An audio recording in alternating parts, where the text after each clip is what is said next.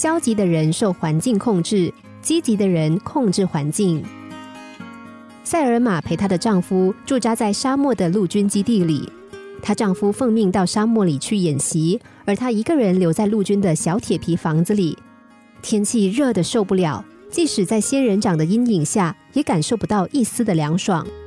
塞尔玛没有人可以聊天，只有墨西哥人和印第安人，而他们又不会说英语。他非常难过，于是就写信给父母，说要丢开一切回家去。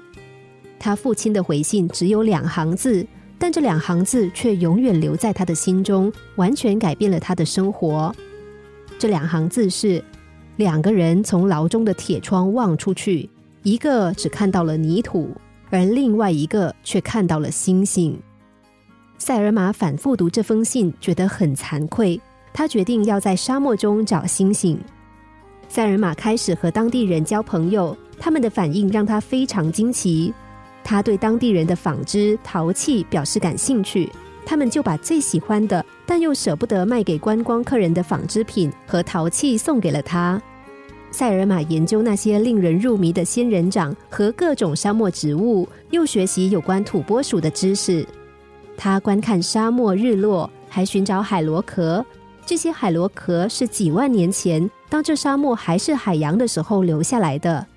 原来难以忍受的环境变成了令人兴奋、流连忘返的奇景。沙漠没有改变，印第安人没有改变，但是塞尔玛看问题的角度却发生了改变。这种改变让他把原先认为恶劣的情况变为人生中最有意义的冒险。他为他发现的新世界而兴奋不已，并为此写了一本书，叫《快乐的城堡》。他从自己曾经待过的所谓牢房往外看。终于看到了满天的星星。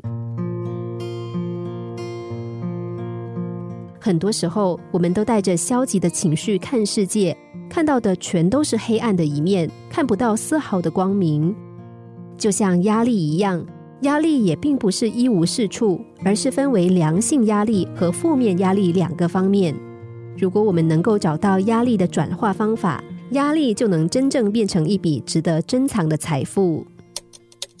心灵小故事，星期一至五晚上九点四十分首播，十一点四十分重播。重温 Podcast，上网 U F M 一零零三 t S G。